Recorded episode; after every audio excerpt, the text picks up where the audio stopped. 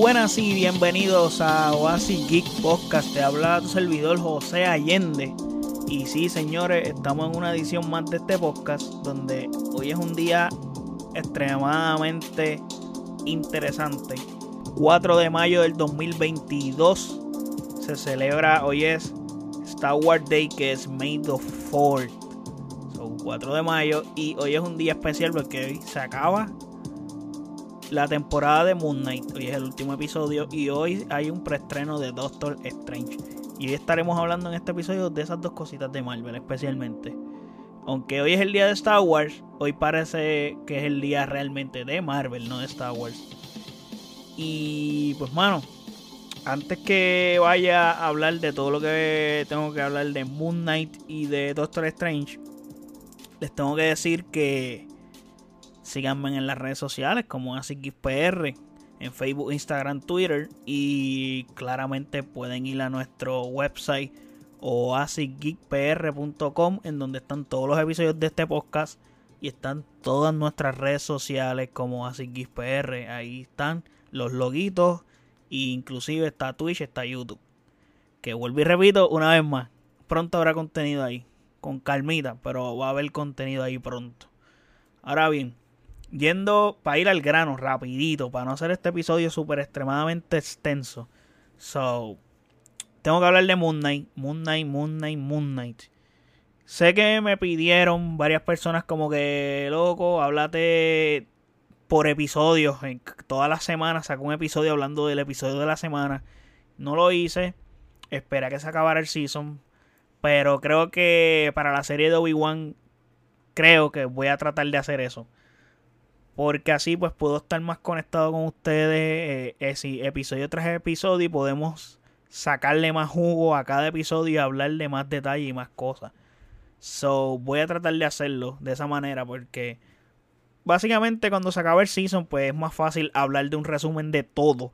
Pero no vamos tan a fondo de los detalles. Hacemos más bien un resumen que es lo que voy a hacer aquí. Y les voy a dar mis impresiones de lo que tuve de la serie, de qué me pareció, detalles, cosas. Obviamente no le voy a contar la serie, no voy a hablar de por episodio por episodio qué me pareció todo, pero voy a hacer un resumen per se. Ok, tengo que comenzar diciendo que esta serie realmente es espectacular. Y esta palabra literalmente se ha convertido en mi favorita en este podcast porque la digo demasiado recientemente cuando voy a halagar algo. Y es que, mano, creo que es una palabra súper correcta para alabar cosas. Eh, tengo que decir que amé la interpretación de Oscar Isaac. Eh, me fascinó. O sea, haciendo este personaje o estos personajes, lo hizo brutal. O sea, me pareció excepcional el hecho de que constantemente él cambia su acento de británico a estadounidense y viceversa. Y esa dualidad me gustó muchísimo.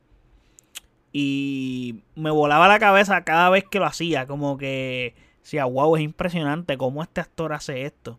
Y todos, bueno, por lo menos yo conozco su talento actoral. Sé de lo que él es capaz de hacer y que él es un buen actor.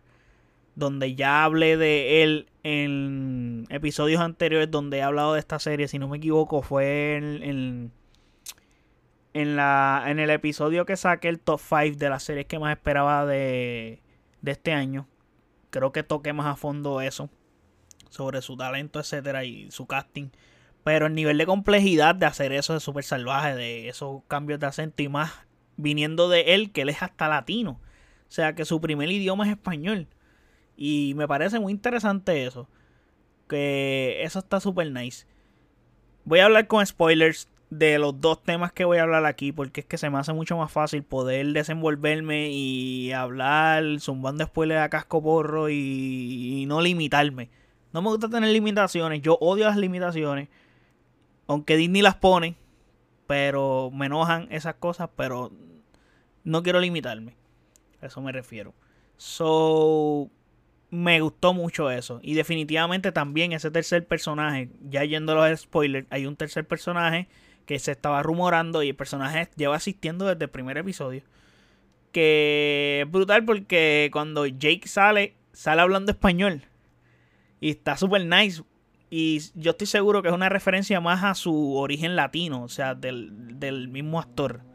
El final del cuarto episodio nos dejó locos, pero locos a todos y sin entender nada. O sea, cuando sale el hipopótamo, uno dice, ¿qué carajo pasó aquí? Después el hipopótamo es como que sale y, ¡ay! Y uno como que, ¿en serio? ¿Qué pasó aquí? ¡Wow, dude! ¿Qué, qué, qué ocurre?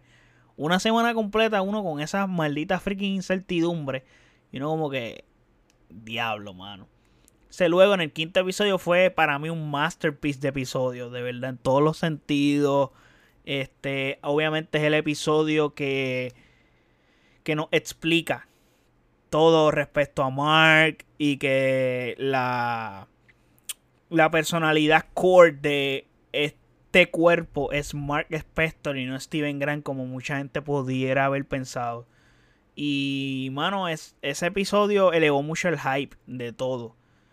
Y elevó mucho, mucho, mucho, mucho, mucho. Y me gustó, me gustó muchísimo este episodio. Entonces, tengo que decir que el hecho de que estas series las hagan con episodios semanales es un plus. Por lo menos yo lo veo así. O sea, das de hablar semana tras semana con cada episodio y mantienes a la mantienes la serie viva por un periodo de las semanas que estés dando la serie. Y eso puede ser un mes, un mes y medio. Y me parece súper bien eso. Hay gente que prefieren maratonear, pero maratonear está cool. Pero el hype no se mantiene. Es una. Y dos, personas como yo, que somos personas que trabajamos, somos personas que estamos ocupadas constantemente, no tenemos el tiempo de hacer un maratón, de sentarnos y ver ocho episodios de cantazo. Me sigue, es como que es bien complejo hacer eso. Pero a la vez te tomas riesgo, porque todos los episodios deben ser lo suficientemente interesantes para hacer que el espectador quiera ver qué va a pasar la próxima semana. Y tienes que dejar esa, ese, ese mini cliffhanger episodio tras episodio para que la persona esté bien deseosa de ver el próximo episodio y que la serie mantenga ese hype. O que cada episodio el hype vaya creciendo, que vaya de menos a más.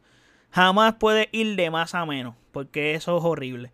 O vas de menos a más o mantienes el ritmo acelerado todo el tiempo. Esa es la que hay. Eso por lo menos desde mi punto de vista. Y como les dije, yo que yo trabajo se me hace casi perfecto episodios de esta forma, en este formato. Maybe cuando tenía 19 años, 18 años, que tenía mucho menos responsabilidades, se me hacía más easy sentarme y ver una serie en Netflix y ver el season completo. Y Netflix ha tratado yo veo que ellos han tratado de hacerlo, pero no les funciona porque ya, ya mal acostumbraron a la gente a ese formato. Ahora están intentando algo que lo hicieron en la casa de papel, si no me equivoco, y lo van a hacer con Stranger Things, es dividir el season en dos pedazos. A ver, supongo que es que en vez de hacer un season de, de 14 o 15 episodios o 12, dividimos el season en dos pedazos y parte 1, 4, 5, 6 episodios, parte 2, 4, 5, 6 episodios más. Y así sucesivamente. Fue interesante para mí la manera en que Mark crea esa personalidad ficticia de Steven y, cómo lo usa de mecanismo de defensa y para así no sufrir las cosas que sufrió en su niñez como Mark. Y me pareció muy interesante ese detalle, como que me pareció súper super cool. De verdad me pareció súper cool la forma en que lo hacen, la forma en que te lo transmiten, cómo te lo explican. Eh, todo lo que sufrió en su niñez fue fuerte. Es como que esta serie es lo menos Marvel que hay en Marvel.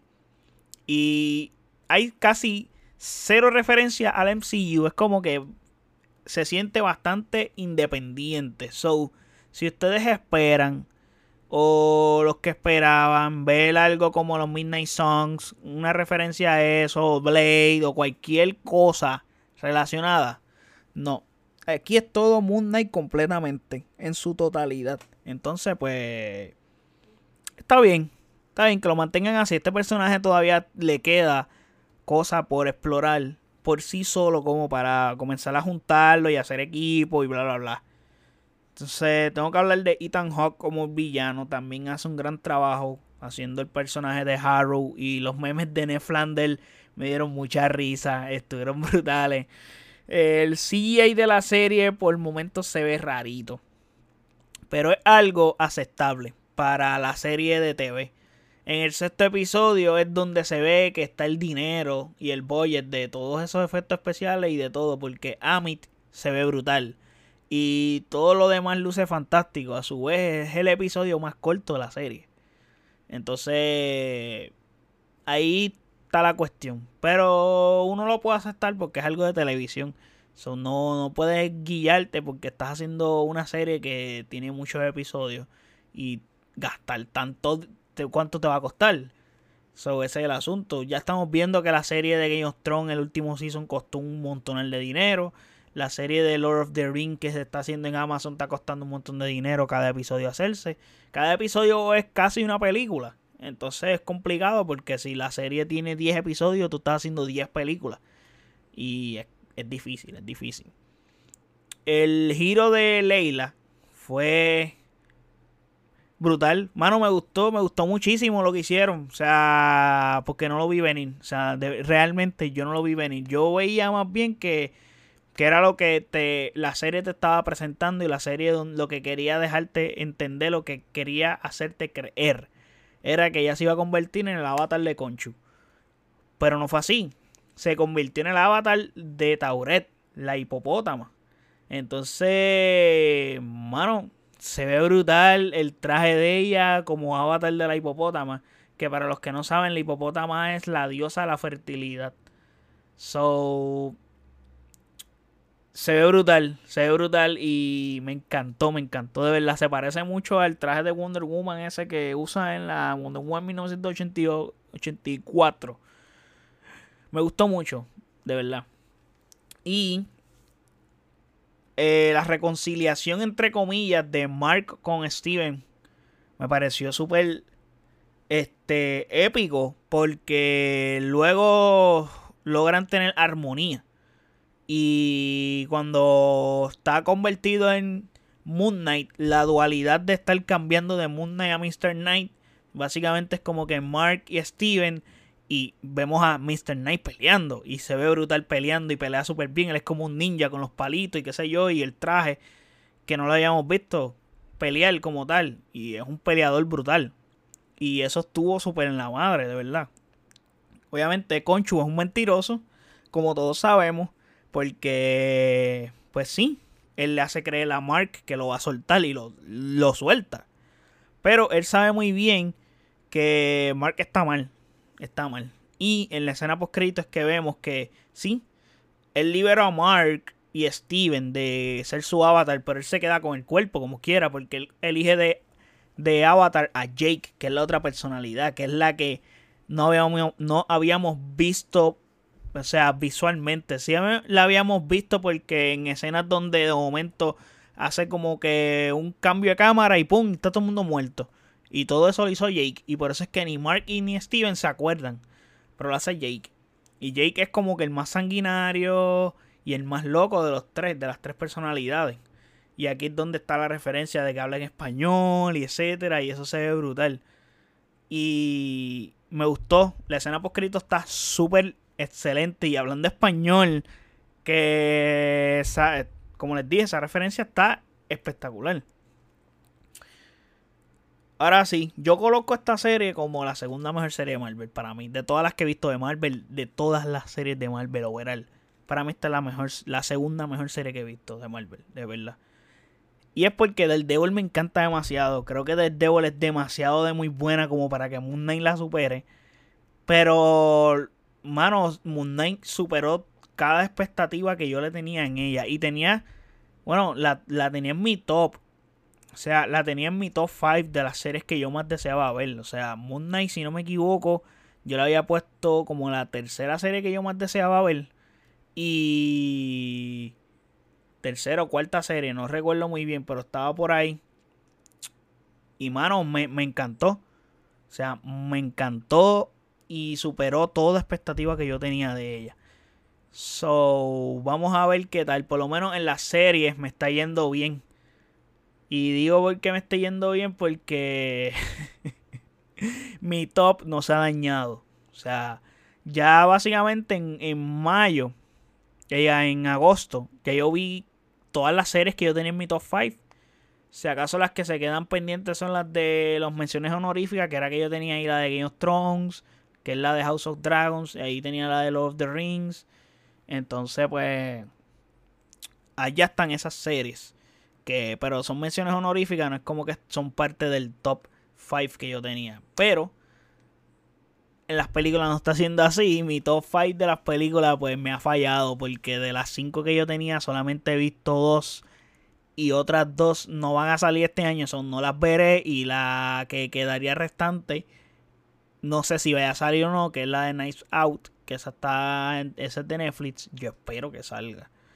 Dios quiera que salga, pero de esas dos que sí he visto que está Batman que ya todos saben lo que yo pienso y opino de Batman, rete que lo deben de saber ya los que siguen este podcast, porque ya he hablado bastante de ella. Y la otra es de la que voy a hablar ahora, que es Doctor Strange in the Multiverse of Madness, que la tenía como la tercera película que yo más deseaba en este año. Ok, ok, ok, ok, ok. Primero que todo, Sam Raimi me gustó muchísimo su trabajo aquí. Sam Raimi es un gran director y le mete.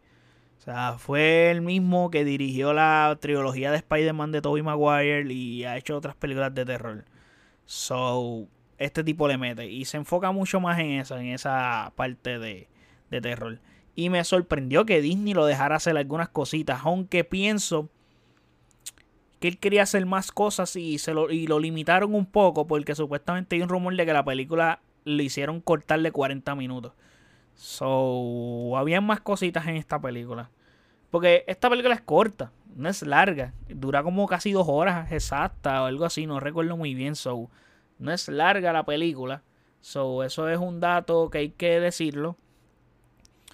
Y es una película que tiene un ritmo bastante acelerado desde el principio. Esta película es un ritmo bien parecido al de Civil War.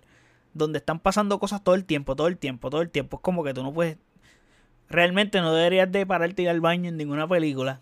Pero casi siempre uno como que busca un... Si te dan ganas de orinar, uno busca como, como un pequeño timing de pararte e ir al baño. Y en un momento en el que se ponga lenta, pero ese momento en que se pone lenta es donde explican muchas cosas y es complicado. Por eso digo que no debes de pararte. La, el truco para mí es casi siempre, o casi todos, las personas que vamos al cine, vamos obviamente con nuestra bebida y nuestro popcorn, los nachos, lo que sea que tú compres.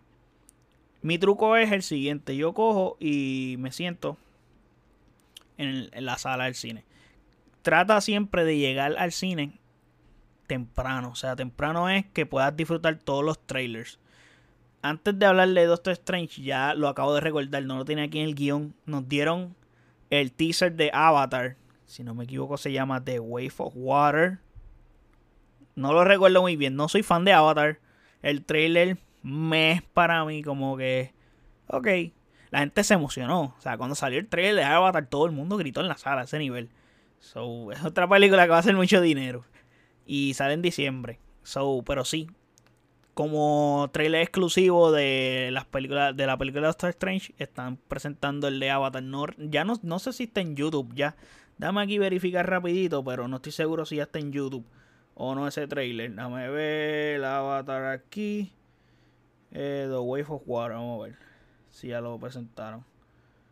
No no no ha salido. Eh, lo que hay es gente subiendo los leaks de, del cine So, el trailer oficialmente en las redes sociales no ha salido, no está en las plataformas ni nada. solamente la única manera de verlo es que vayas a ver Doctor Strange y ahí ves el trailer. Ya lo, lo pondrán en YouTube. Es una buena estrategia, fíjate.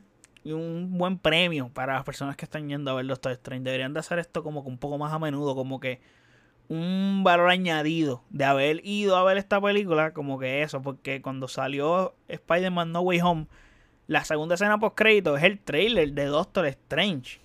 Y eso estuvo brutal. Como que, que tú enteras de ahí y ya luego, como a la semana o dos semanas, soltaron el trailer en YouTube. Y me pareció excelente esa idea. Eso estuvo muy bien. So, pienso que deberían de hacer esto más a menudo de esta forma. Pero sí, volviendo al tema de Doctor Strange, eh, la trama de la película estaba más que ya que cantada. Como que ya todos sabíamos de que iba a tratar esta película, también, también, ya lo dije ahorita, pero lo vuelvo a repetir, voy a hablar con spoiler.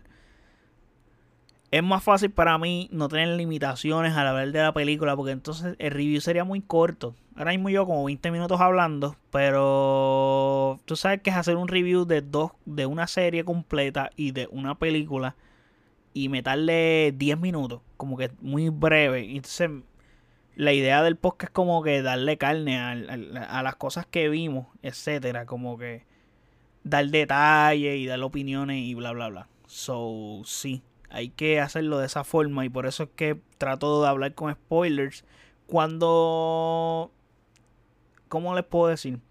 Cuando es sin spoilers, pues yo trato trato de hablar y ayudar a todos para que todos puedan escuchar el review, pero en verdad este tipo de contenido es bien difícil para mí hacerlo sin spoilers, honestamente. Es como que el, aparte de decirles que es un contenido bueno, malo, etcétera, y darle uno que otro detalle, como que se me hace más easy para mí hablar de cosas concretas de la película. Y por eso es que tengo que hablar de spoiler. Es como que básicamente mi explicación. Para ir con la historia como tal, eh, tengo que comenzar diciendo que las declaraciones que dio Kevin Feige en la alfombra roja de esta película son muy importantes porque él dice, él dice que la razón por la que el hechizo de Doctor Strange en No Way Home de primera instancia falla fue por la muerte de He Who Remains, o sea, de Immortal, en la serie de Loki. Claramente que esta es la variante, la variante de Kang the Conquer, que ha creado varias ramificaciones por el universo. Entonces, habiendo dicho esto, tengo que decir que esta película no hay un conflicto multiversal per se. O sea, si no, no, ellos usan el multiverso como un ingrediente, como, como, ok, multiverso existe, vamos a viajar de un universo a otro, pero no hay un problema como tal en el multiverso. So, para que lo tengan claro en, en, en cómo va yendo esta película. Pero la trama es súper simple, es como que Doctor Strange trata de proteger a esta nena, se llama América Chávez, que ella puede viajar a través de los multiversos. Simple. ¿De quién la protege? La protege de Scarlet Witch, que ella quiere recuperar a sus hijos a través del multiverso. Pero ella quiere quitarle los poderes. Al tú quitarle los poderes la estarías matando. Y ahí está el conflicto. Que, ok, este, la puedes matar. Como que no queremos que la mate, etcétera. Y entonces, Wanda inclusive hasta explica por qué razón ella quiere quitarle los poderes. No solamente quiere usarla quiere quitarle los poderes. Y para, por si los hijos se enferman, tener, buscar como que en otro multiverso la cura, etcétera. Hacen sentido, pero le dicen como que, mira, tú no puedes hacer eso, mano. Es como que tú no puedes ir en contra del destino y de lo que vaya a pasar. Como que hay cosas que tienen que pasar y punto. Y ya. Inclusive hasta le ponen entredicho como que, mira, y ¿Qué va a pasar con la madre de tu hijo? La madre que está en ese universo. Y ella como que se queda como que pensando. So sí, este, le hacen par de cosas. Pero Elizabeth Olsen lo hace muy bien. Interpretó el personaje espectacular. Eh, mi única queja es que tengo varias. Tengo dos quejas de ella. La primera es que ella es villana de la noche a la mañana, pero es como que su cambio de villano es muy drástico. Yo entiendo que el Darkhold te consume y por estar velando con magia negra, como que los demonios, etcétera, todo ese revolú te, te, va corrompiendo.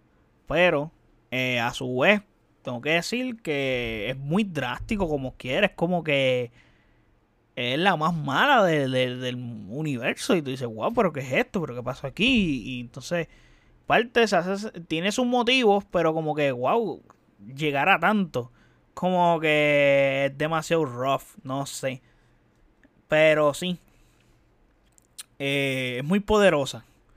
Pero hay cositas también que me parecieron faltas de respeto. Y esta es la otra cosa que no me gustó de Wanda. Como por ejemplo, cuando Strange llega al a otro universo. Porque en una batalla que está teniendo con Wanda, pues América Chávez logra abrir un portal y Strange la salva. Y como que se van los dos por ahí y pasan a otro universo. Ok. En ese otro universo. Ah, porque este es otro detalle. América Chávez no sabe usar sus poderes. Como que eh, la muchachita sabe que puede viajar entre universos y es la única en el todo el multiverso que existe que pueda hacer eso. Como que ella es la única que puede que tiene ese poder y no existe una variante de ella. Es una personalidad única en todo el multiverso. Ok. No sabe controlar sus poderes. Eso es otro detalle. Ahora bien, estando en el universo en el que viajaron, aquí es donde está interesante. Y es lo que iba a decir.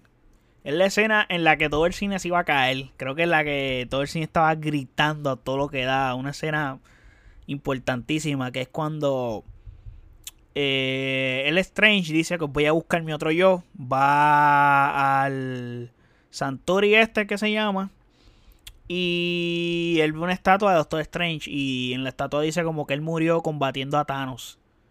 Ok, murió combatiendo a Thanos, qué sé yo, como que Doctor Strange es un héroe. Y whatever, y ahí se encuentra con Mordo. ¿Qué pasa con Mordo? Él es el hechicero supremo de su universo, etcétera, y bla, bla, bla, bla. El punto es que ellos ven, eh, Mordo encuentra o entiende que él es una amenaza para su universo, y bla, bla, bla, y lo lleva a donde los Illuminatis y aquí el cine estaba vuelto loco cuando mencionaron los Illuminati. Cuando, él, cuando Muerdo le dice, ah, no, este, pues le dice, ah, me vas a llevar donde los Avengers de aquí. Le dice, no, que aquí no estamos los Avengers. Y él le dice, donde Chill, donde el otro. No, aquí están los Illuminati. Y, en serio, cuando van a llevar a Strange, lo llevan a como a ese lugar que es como un mini juicio, porque es como están todas esas sillas de, de, de esas personas y ahí es que eh, comienza, el muerto comienza a presentarlo, donde está Black Bolt, que creo que es la sorpresa más grande de aquí, porque yo creo que nadie veía venir que Black Bolt estuviera. Eh, pero está interpretado por el mismo actor que lo interpretó en la serie de Inhuman del 2017, esa espantosa serie. Pero le cambiaron el traje, el traje se ve mucho más apegado a los cómics, me gustó el traje. Y está nice, está nice. Este, sale Captain Marvel, interpretado por María Rambo, pero esto ya lo habían spoileado porque lo enseñaron en un TV spot. Creo que Marvel la cagó aquí. Ese TV spot estuvo de más. Creo que con el hecho de enseñarnos que salía Profesor X, era más que suficiente. Y no enseñarnos, porque no nos había enseñado, nos había como que habíamos escuchado su voz. Nada más. No habíamos visto ni la silla amarilla, que eso es una referencia a los muñequitos de los 90 de X-Men.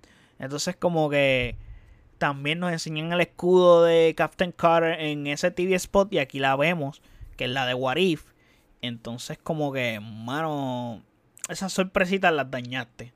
La mayor sorpresa, como les digo, fue la de Black Bolt y creo que la que más emocionó a todo el mundo, que es la que todo el mundo quería. Esto es un casting que lo hizo literalmente, este casting lo hizo el actor y la gente, que es el de John Krasinski como Rick Richard. Brutal ese cameo, estuvo brutal. Pero me pareció mal que Wanda matara a estos personajes, especialmente a Rick Richard, Black Bull y Profesor X tan fácilmente, mano. Es como que los mató como si nada. Y yo, wow, pues sí esperaba que Wanda los matara, pero no tan fácil. Es como que ellos no, no hicieron nada. Literalmente. Y dejaron mucho que deber es como que es una falta de respeto y todo. Wanda sola, que los mató así como si nada. O sea, como que jodete un poco. O sea, ella se jodió más con Captain Carter y con Captain Marvel que con estos tres personajes súper mega poderosos. Y es como que, wow, ¿cómo es posible? O sea, no, no, no podía ni creerlo. Pero, a su vez, la muerte de ellos fue algo wow porque fueron muertes bastante agresivas. Y inclusive para mí nada más que me impresionó fue la de Captain Carter porque ella la parte por la mitad con el escudo. Y es como que, wow, Marvel, Marvel hizo esto. O sea, dejaron a San Raimi hacer esto que se ve medio gore. O sea, no, lo enseñan tan gráfico, pero sí se ve que la parte por la mitad. Y dice como que, oh shit. Y, y se ve un exceso de sangre bastante más de lo normal de lo que es Marvel hace me sorprendió mucho eso. So, dije, wow, eh, me gustó. Luego, cuando están en el túnel donde Strange, América Chávez y Christine van hacia donde está el libro, el Vishanti. Ellos están, ellas están como corriendo en como un tunelcito ahí raro. Y Wanda los está persiguiendo como si fuera Michael Myers, una jodienda así. Pero una secuencia súper de, de megaterror. Esa secuencia se ve espectacular. O sea, está bien hecha, está bien filmada. Y se ve. Es una versión marvelesca de esta escena. Por decirlo de cierta manera. Porque es, se ve media creepy. Pero pues no se ve tan creepy. Se ve creepy, pero sí, pero no. Porque se ve bastante limitada. Como que San Raimi pudo haber hecho más y no lo hizo por el hecho de las limitaciones que le da Disney. Pero me pareció muy interesante que Marvel está poquito a poquito atreviéndose a hacer otras cositas. Y eso me parece excelente para mí. Luego de eso, como que sí, nos quedamos con las ganas de ver a, Superior Iron Man. Porque, mano, hay unos sentinelas ahí que salen con los Illuminati. Y dice, ¿quién lo hizo? Ninguno de estos, estos cabrones son capaces de hacer eso. Maybe Richard, pero... Tiene que haber un Tony Stark acá. Y el rumor era que iba a ser Tom Cruise. Y esa manga, pues... Eh, ese disparo no lo tiraron. Lo dejaron guardado. So, no sé si lo vayan a usar luego. Pero hubiese sido interesante que lo usaran. También es que como que esto es un cameo. Simplemente la película sigue siendo Doctor Strange. Me gustó mucho que la película se ve que es una segunda parte de Doctor Strange y no es un problema gigante donde tienes que este, meter a, a un montón de personajes. Donde sí lo hiciste, pero son cameos. No, no, son personajes que tienen mucha importancia per se en la historia. Aparte de lo importante que es Doctor, Doctor Strange. Que es el que importa aquí, porque la película se llama Doctor Strange. La película no es tan loca como aparente ser, como dice el título que dice Multiverso de la Locura no parece ser tan loca. Como les dije, usan el multiverso como un ingrediente, pero no, no así. Maybe hubiera, me hubiera gustado que viajaran más universos, más diversos, etcétera. Porque para lo corta que fue la película, pues como que tenías chance de poder añadir algo más. Y creo que eso sí quedó a deber para mí. Entonces, la pelea de Doctor Strange con su variante eh, que parece ser el Doctor Strange Supreme, me parece brutal. O sea, me parece brutal. O sea, me parece de las cosas más, más creativas que he visto en el cine, que es como que están peleando con notas musicales y se ve brutal el ruido de la, del soundtrack de fondo, como que eso me voló la cabeza demasiado. O sea, luego la escena de Strange que controla un cadáver eh, de él mismo, que es el del Strange que se muere al principio, que cae en su universo. Eh, entonces como que lo convierte en zombie para poder pelear con Wanda porque Strange está en ese otro universo y no tiene manera de cómo llegar al, a su universo que es el del MCU donde ya Wanda tiene a América Chávez agarrada como que para quitarle los poderes y él usa tiene que usar el Darkhold para hacer esa magia porque es una magia oscura el punto es que esa escena es espectacular porque ese Strange tiene como que demonios así a su alrededor acechándolo. Y wow, esa escena se ve cabrona. Y luego al final de la película vemos que Strange, porque luego se resuelve todo ese de la Strange, tiene un tercer ojo. Esto significa que él tiene el peso de demonios oscuros que lo persiguen por haber leído una variante del Darkhold. O sea, es como que él leyó una variante del Darkhold. El punto es que leyó el Darkhold. Ese, pues, son cosas que te van a pasar. ¿Qué pasa? La escena post crédito sale un personaje que, que probablemente casi nadie conoce, que se llama Clea o Clea, interpretada por Charlize Theron. Muy buen casting, by the way. Cogieron una tremenda actriz aquí. Y ella le dice a Strange que ha hecho una incursión, que por ende tiene que ir con ella a acompañarla. Y ella viene, abre un portal ese portal parece ser la dimensión oscura. Todos sabemos que la dimensión oscura es donde habita el señor Dormammu. Ok. Clea.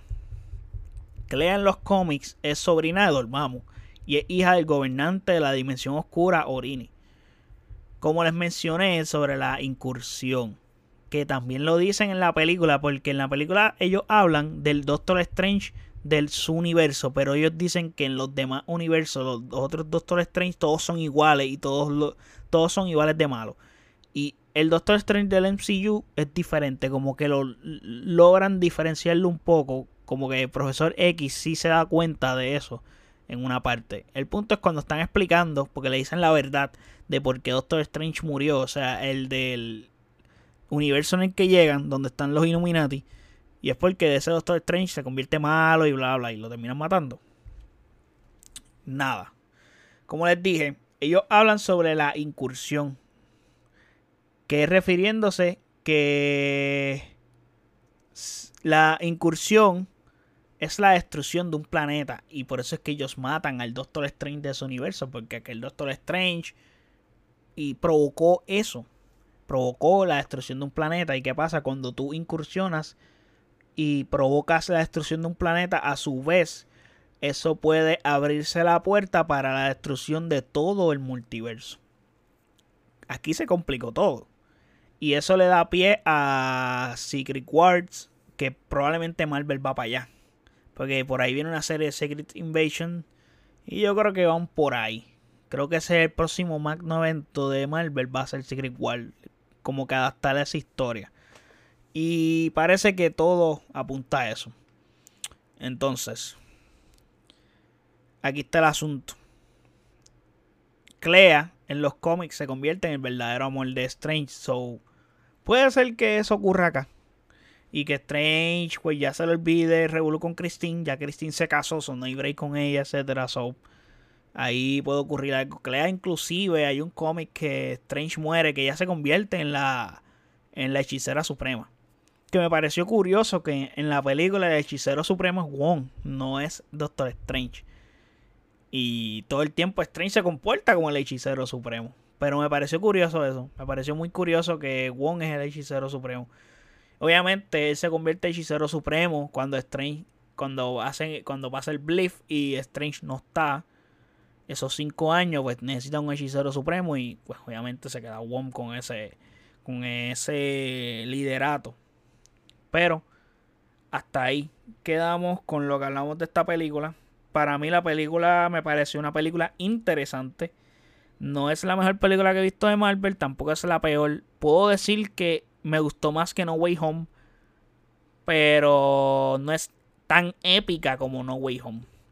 Creo que lo más épico de esta película, por más decirte, es lo de los Illuminati, pero es por el hecho de que son personajes que no hemos visto.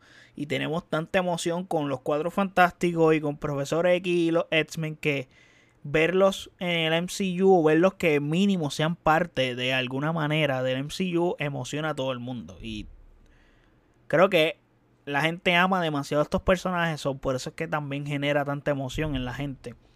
Pero al final del día eh, me parece una película interesante me parece una buena película me gustó mucho. Eh, pudo haber sido mejor. O sea, siendo que es una película que se quedó con un poquito a deber. Como que no está mala, pero pudo haber sido un peliculón. Y considero que no está a nivel peliculón. Me gustó mucho, pero no es peliculón. Y ahí está el asunto. Pero espero que les haya gustado este episodio, espero que les haya gustado este review. Eh, cualquier duda o pregunta que tengan, cualquier comentario que quieran hacer sobre Moon Knight y Doctor Strange lo pueden dejar aquí en los comentarios de este episodio o en nuestras redes sociales como ASIXPR. Y nada, gente, este, hasta la próxima y gracias por el apoyo. Chequeamos.